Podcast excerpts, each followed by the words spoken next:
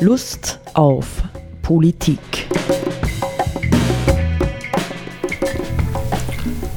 Liebe Hörerinnen und Hörer des Freien Radios Freistadt, Sepp Kiesenhofer und Roland Steidl begrüßen Sie zu einer neuen Sendung Lust auf Politik.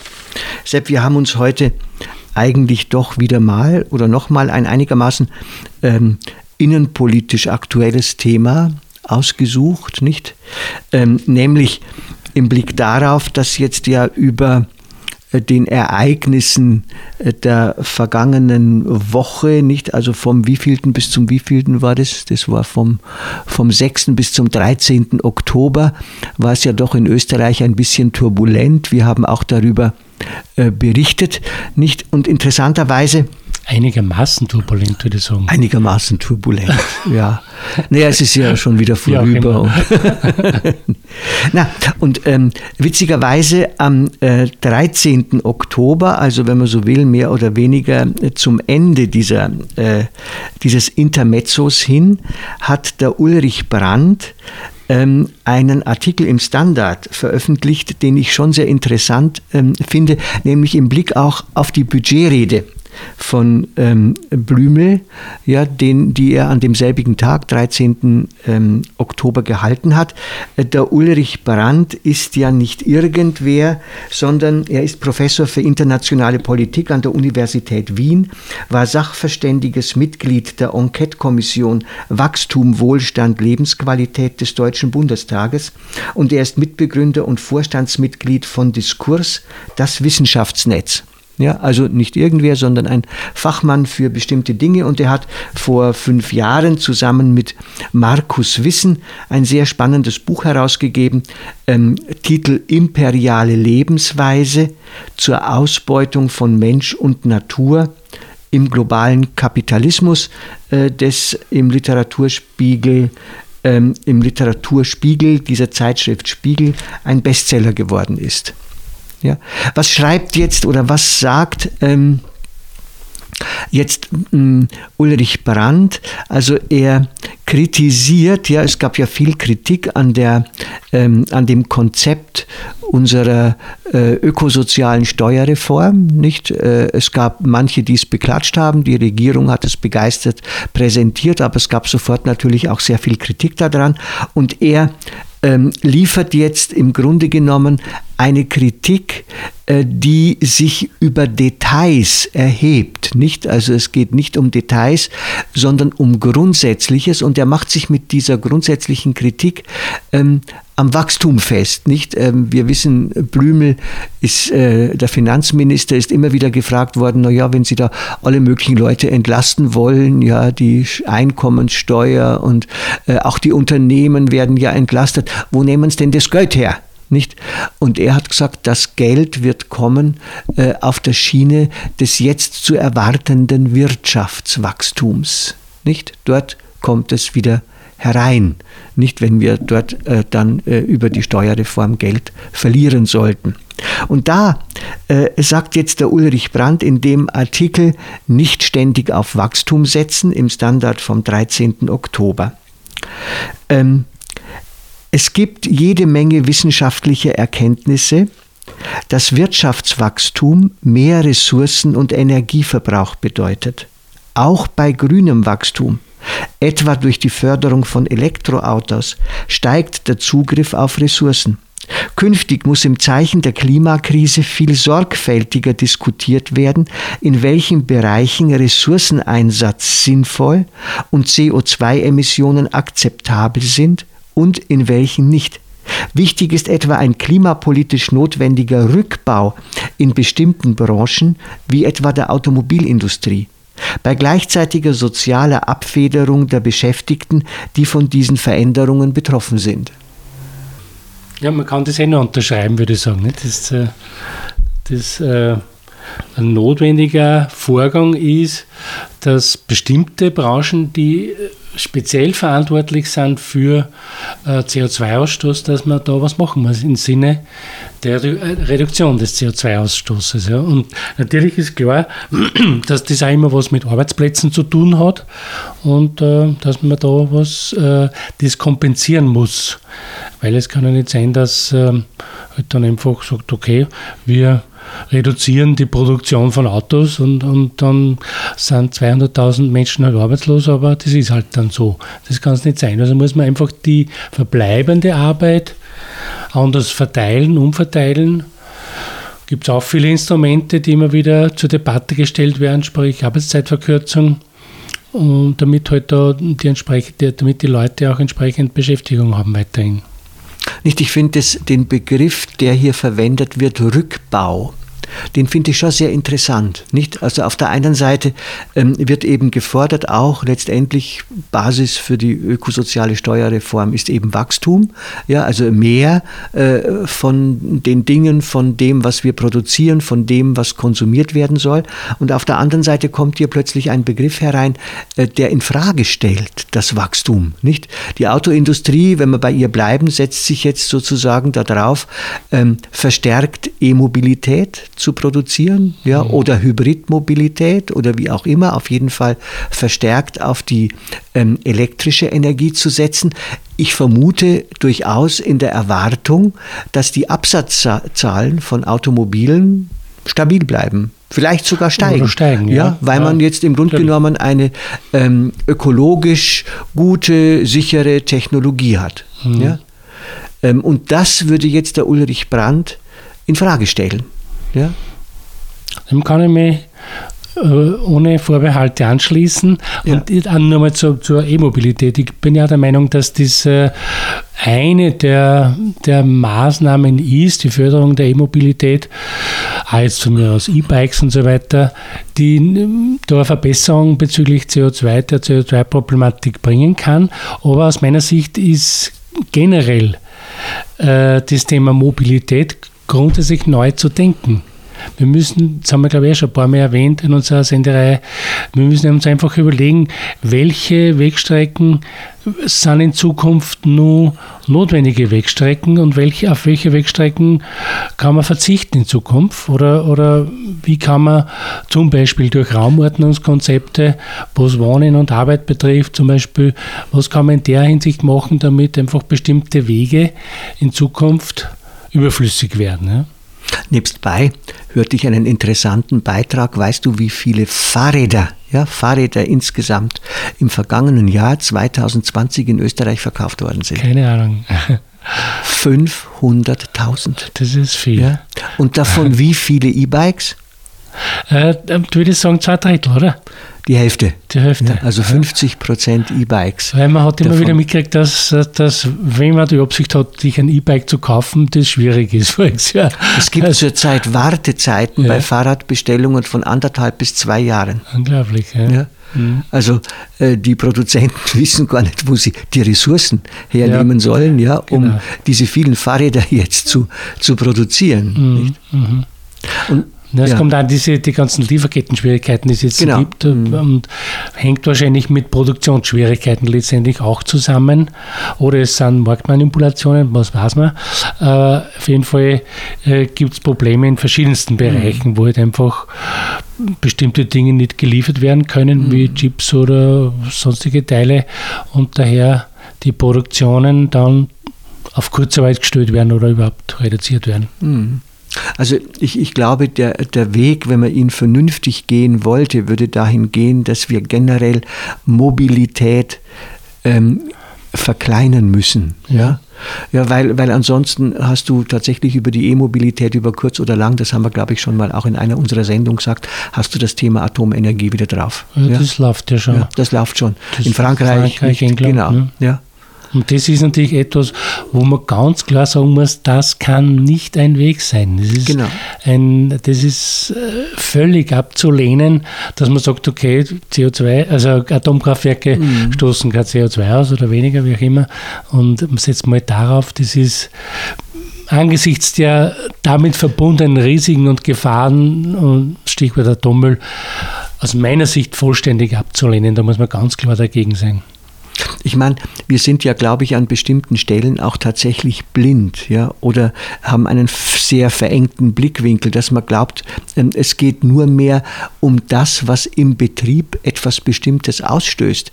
Es äh, muss ja ein Auto auch produziert werden, nicht? Es müssen ja. diese Fahrräder produziert werden. Ja. Und dabei gibt es eben äh, nicht nur einen Ressourcenverbrauch, sondern auch einen Energieverbrauch, nicht? Mhm. Und wo, wo soll denn das alles herkommen, nicht? Und ich meine, wir hatten vor Jahren hatten wir viel stärker das Thema drauf, wir müssen Energie sparen.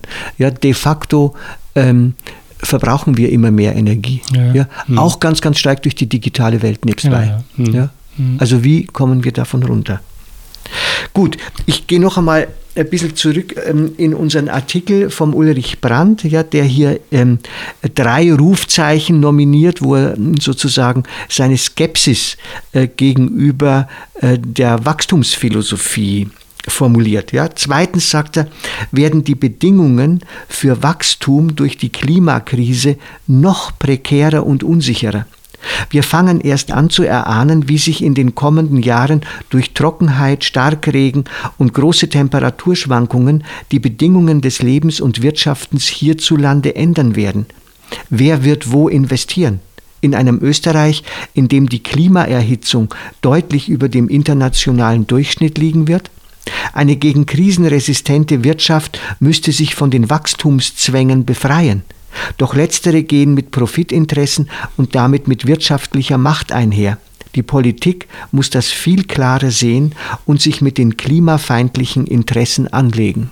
Mhm. Ich glaube, dass das einer der ganz zentralen Knackpunkte ist, den er da anspricht, und zwar, inwiefern kann sich Politik, demokratisch legitimierte Politik, mit den Profit- und Gewinninteressen oder Wachstumsinteressen von großen Wirtschaftskonzernen anlegen. Das ist, ja, das ist ja einer der Gründe aus meiner Sicht, warum äh, letztendlich auch die konservativen Parteien in einer gewissen äh, sozusagen äh, Notsituation sind, äh, weil sie im Grunde genommen das nicht kriegen, also sie nicht hinkriegen. Sie, die konservative Parteien sind halt herkömmlicherweise, sage ich jetzt einmal, die Vertreter der Wirtschaftsinteressen und der, der Kapitalinteressen und so weiter, die, die vertreten das. Und äh, die, die, die, Politik weiß aber ganz genau inzwischen, auch wenn es äh, bestimmte Leute oder Gruppen nicht eingestehen, dass das nicht so weitergehen kann wie bisher, auf, also im Hinblick auf die ökologische Situation, die Klimasituation. Und daher müsste natürlich die Politik und müssten vor allem konservative Parteien sich die Frage stellen, und was machen wir jetzt? Also wie gehen wir damit um, äh, dass wir halt einfach unseren, also den, den Konzernen sagen müssen, well, da ist jetzt das Ende der Fahnenstange, wir müssen uns was anderes überlegen. Und das bedeutet natürlich wahrscheinlich ja, Auseinandersetzung, Konflikt. Ja, ich glaube, dass, wenn ich mich äh, ähm, so zurückerinnere, die vergangenen zehn Jahre, nicht, da war ja der Diskurs gerade auch ähm, im Bereich der, des ökologischen Denkens ganz, ganz stark davon getragen, dass man gesagt hat, die Konzerne bestimmen im Grunde genommen das politische Geschehen, nicht? Und die Politik traut sich nicht, etwas gegen die mächtigen Interessen der Konzerne, Stichwort Arbeitsplatzverlust und sonstige Dinge, oder mhm. sie wandern überhaupt ab, ja, irgendwohin nach Asien oder zumindest nach Osteuropa, wenn sie zu hohe Ökoauflagen oder sowas kriegen, nicht davon, mhm. war eigentlich die Politik über weite Strecken beherrscht. Ja, und mhm. jetzt müsste der Punkt kommen, ich sage jetzt ganz bewusst, wenn man das ernst nimmt, auch was der Ulrich Brandt sagt, dass die Politik das Heft des Handelns wieder dezidiert in die Hand nehmen muss und auch mhm. wirklich die Konzerne und Firmen, die eben ähm, nicht ökologisch, nicht sozial äh, angepasst äh, arbeiten, die müssen limitiert werden, nicht? Mhm. Und da ist man natürlich wiederum an einem zentralen Punkt der neoliberalen Ideologie, weil die ja sagt, der Staat soll sich gefälligst ja, ja. aus all diesen Dingen herauslassen, heraushalten, weil das zentrale Organ, das die Dinge zum Besten aller steuert, ist der Markt. Und wenn man den stört, den Markt, dann mag das ja ein ganz scheues Ding irgendwie. wenn man den Markt stört. totaler Hund. dann äh, wird er gleich verrückt und, und, und, spielt verrückt und so weiter und das geht dann nicht. Und da, aber das ist natürlich genauso wie du sagst, nicht? Also die, die, das ist der springende Punkt, dass äh, mit neoliberalen Ideen und Konzepten sozusagen den, den, den Dingen und Kräfteverhältnissen freien Lauf lassen, geht da nichts. Das heißt, es muss natürlich im Wege staatlicher Regulierung oder Regelung oder Gesetze eingegriffen werden und die Dinge im, Sinne, im besten Sinne für die Menschen geordnet werden. Das ist der springende Punkt. Und das muss man natürlich auch, müsste man natürlich auch klar sagen. Also Leuten, das mit freier Markt, äh, Entfesselung der Märkte, das führt im Hinblick auf Klima und so weiter und Zukunft zu nichts. Wir haben ja schon mal Polanyi zitiert und so, nicht? Äh, wie hat der mein Vornamen geheißen, der Wissenschaftler? Polanyi. Ja, äh, äh, Karl, Karl Polanyi, glaube ich. Genau, ja. Mhm. Wirtschaftswissenschaftler, mhm. der ihm das so äh, vorausgesagt hat. Wenn man die, die Märkte nicht reguliert und, und, und sozusagen dies, die Gewinnmechanismen ungehindert gelten lässt, dann führt das letztendlich ins Chaos.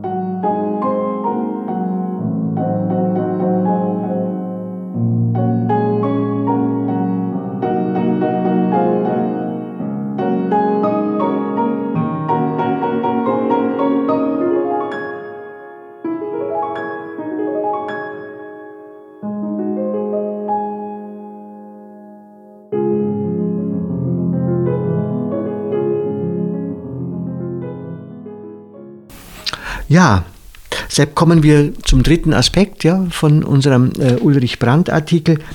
Den finde ich auch ganz, ganz wichtig, nicht? Weil da können wir nochmal einen Begriff auch dann aufnehmen, den wir schon gelegentlich, glaube ich, ähm, in einer Sendung bearbeitet haben. Ein dritter Aspekt, sagt der Ulrich Brandt, spielt in den wirtschaftspolitischen Diskussionen kaum eine Rolle ist aber eng verwoben mit der Orientierung an Wachstum und Wettbewerbsfähigkeit. Österreich lebt wie andere Länder des globalen Nordens auch davon, dass Mensch und Natur in anderen Ländern ausgeplündert und zerstört werden.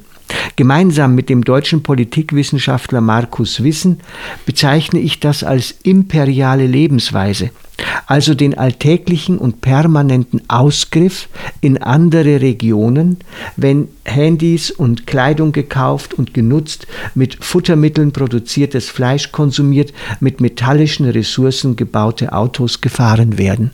Hm. Nicht? Also das ist das Buch, das ich am Anfang zitiert habe.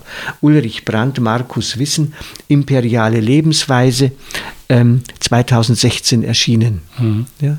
Also das ist vielleicht etwas, möchte ich dann noch hinzufügen, ähm, was seltsamerweise ja in der globalen Pandemie ähm, fast ein bisschen vergessen worden ist. Ja, ähm, wir haben es höchstens schmerzhaft erlebt, dass Lieferketten nicht mehr funktioniert haben oder oder oder. Aber grundsätzlich haben wir äh, den Blick verloren dafür, wie sehr unser Konsum, ja, unsere Produktionsbedingungen davon abhängig sind, dass wir ganz, ganz, ganz viele Dinge aus dem Ausland, vorzüglich aus den Schwellenstaaten und den Ländern der dritten Welt bekommen. Mhm. Genau, das ist ja etwas, das, das stimmt, das ist ein bisschen in den Hintergrund geraten. Ja, und es ist halt einfach Ja, und dann ich wollte wollt noch ergänzen, und das Wichtige ist nicht, wenn wir jetzt äh, großartig von einer ökosozialen Steuerreform äh, für die Österreicher sprechen, dann ist das tatsächlich auf einer bestimmten Ebene viel zu wenig. Ja, wir müssten im Grunde genommen von einer ökosozialen Strategie sprechen, die die vielen, vielen Ver Verwundungen und Zerstörungen, die unser Lebensstil ja, in ärmeren Ländern schafft, in Rechnung stellen. Natürlich, ja. Und das ist ja im Grunde genommen das Erbe des Kolonialismus. Genau.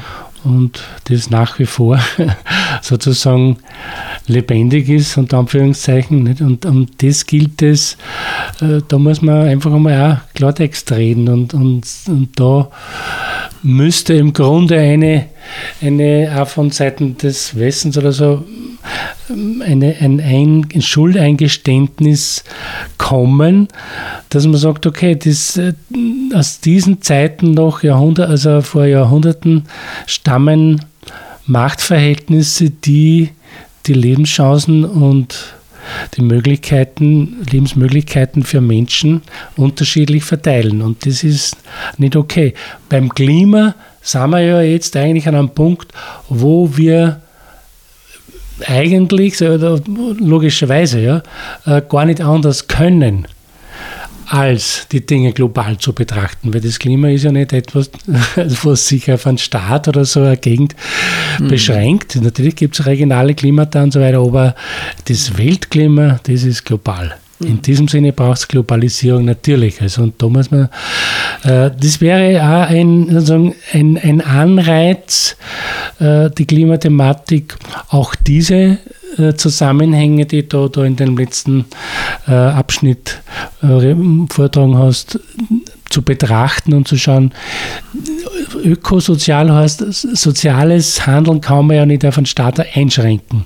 Das muss natürlich in Zeiten der Globalisierung, muss das international und global sein. Muss eine global sozial verträgliche Geschichte werden. Ja, insofern nicht, äh, kommen wir nochmal zum Ausgangspunkt äh, zurück, äh, nämlich das Thema Wachstum. Ja? ja? Weil das Thema Wachstum würde ja auch davon ausgehen, dass in mancher Hinsicht damit die Dinge bei uns erschwinglich bleiben können. Nicht? Wir stehen ja auch vor steigenden Inflationsraten, vor steigenden Preisen für Energie, Gas mhm. und allen, auf allen Ebenen. Nicht, dass sozusagen hm, auch äh, unser Lebensstil im globalen Rahmen verantwortbar und nachhaltig bleibt. Ja? Und ich glaube, dass dies eine dezidierte Wachstumsstrategie alten Stils ausschließt. Ja. Ich glaube, hm, ja, ich sage das manchmal so salopp, das ist äh, vielleicht ein bisschen crazy auf den ersten Blick. Im Grunde genommen das Wichtigste, was bei uns wachsen muss, ähm, in unseren Ländern, ja, in unseren Ländern des ähm, globalen Nordens, ist ein Bewusstsein unserer Verantwortlichkeit, ja, ein Bewusstsein unserer Verantwortung, das auch bereit wird, auf Wachstum und noch mehr Lebensstandard und noch mehr Konsum und so weiter und so weiter zu verzichten, zugunsten derer, und das ist die Mehrheit auf dieser Erde, die übervorteilt werden. Mhm. Wobei aus meiner Sicht natürlich das in erster Linie bedeutet, die internationalen Wirtschaftsstrukturen ja. zu verändern und umzubauen. Ja? Weil auf, darauf beruht ja sozusagen mhm. die Ungleichheit nicht, nicht darauf, dass halt bei uns viele Leute zu viel konsumieren, sondern darauf beruht die, äh, die Ungleichheit, dass einfach äh, in anderen Ländern oder Kontinenten Dinge viel zu billig eingekauft werden und, und keine gerechten Preise gezahlt werden und so weiter. Und also diese Ausbeutungsstrukturen und Systematiken, die gilt es abzubauen und, und, und, und umzubauen im Sinn von, von äh, wie soll man sagen, Gleichberechtigung. Ja? Naja, ich denk, denke, wenn, wenn, wenn äh, in anderen Ländern die Dinge ähm, zu gerechten Preisen eingehandelt würden von uns, dann wären sie bei uns natürlich automatisch teurer. Ja. Nicht? Und dann würde wahrscheinlich nicht mehr so viel konsumiert werden können.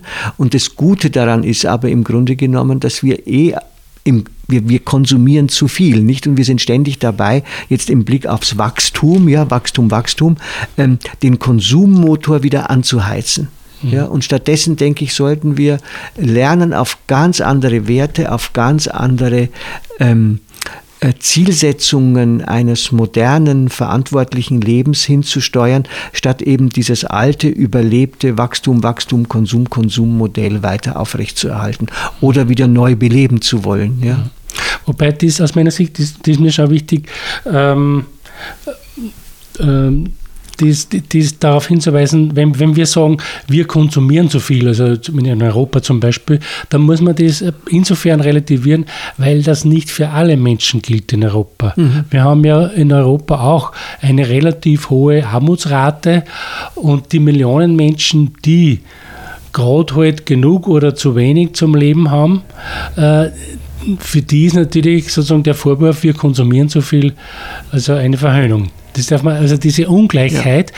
die es im Weltverhältnis gibt, die reichen Staaten zu den armen Staaten und so weiter, die gibt es natürlich auch in den einzelnen Staaten selbst. Ja. Von daher muss man die, also ich kann nicht sagen, wir müssen den Konsum einschränken für die Arbeitslosen und für die Menschen, die halt auf der Straße leben oder so oder leben müssen.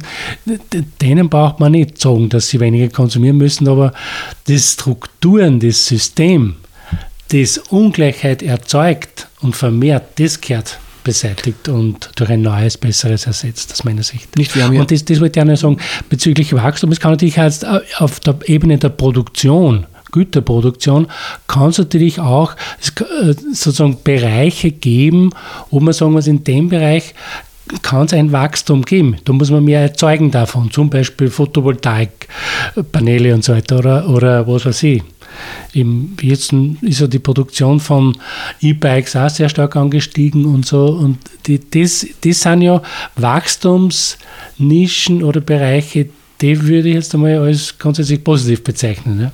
Aber Wachstum an sich als Ziel zu verstehen, das würde ich äh, für falsch halten, genau. ja, sondern wenn dann ein ähm, sinnvoll gelenktes Wachstum im Sinne einer ökosozial nachhaltigen Gesellschaft. Wir haben ja vor Jahren haben wir immer von der Zweidrittelgesellschaft gesprochen, nicht? Und wir haben ja im Grunde genommen global eine umgekehrte Zweidrittelgesellschaft. Also in unseren Gesellschaften bedeutete das, gibt es zunehmend etwa ein Drittel der Bevölkerung, die unterhalb eines guten Lebensstandards mhm. abrutschen, nicht? Und weltweit ist es aber so, dass zwei Drittel ja, mhm. mhm. der Bevölkerung deutlich unter unserem westlichen Lebensstandard mhm. leben. Ja? ja? Und wie gesagt, schön wäre, wenn wir irgendwann nochmal das Thema Lebensqualität entdecken würden, mhm. statt Lebensstandard oder, oder, oder Lebensquantität. Oder Volkswohlstand. ja. ja. ja? Also insofern äh, denke ich, ähm, ja, hat, hat äh, die ökosoziale Steuerreform Kritik verdient, aber man könnte auch sagen, Gott sei Dank ist mal ein kleiner Schritt in eine Richtung getan worden, die mhm. doch die bisher gültigen Normen etwas in Frage stellt. Ja, und dass sowas wie eine CO2-Bepreisung jetzt ja. bei uns einmal eingeführt ist. In, in Schweden, glaube ich, gibt es das schon seit Jahrzehnten. Mhm. Äh, das ist natürlich auch, kann man sagen, okay, wir sind aber eh Spott dran, aber immerhin. Das, so, in dieser Hinsicht kann man das einmal positiv sehen, dass einmal ein Beginn gemacht wurde. Die Kritik ist ja, dass es zu wenig ist und dass es zu wenig schnell steigt. Aber das kann ja nur kommen. Ne? In mancher Hinsicht ist Österreich einfach die Insel der Unseligen. okay, ja. ja. Auf Wiederhören. Auf Wiederhören.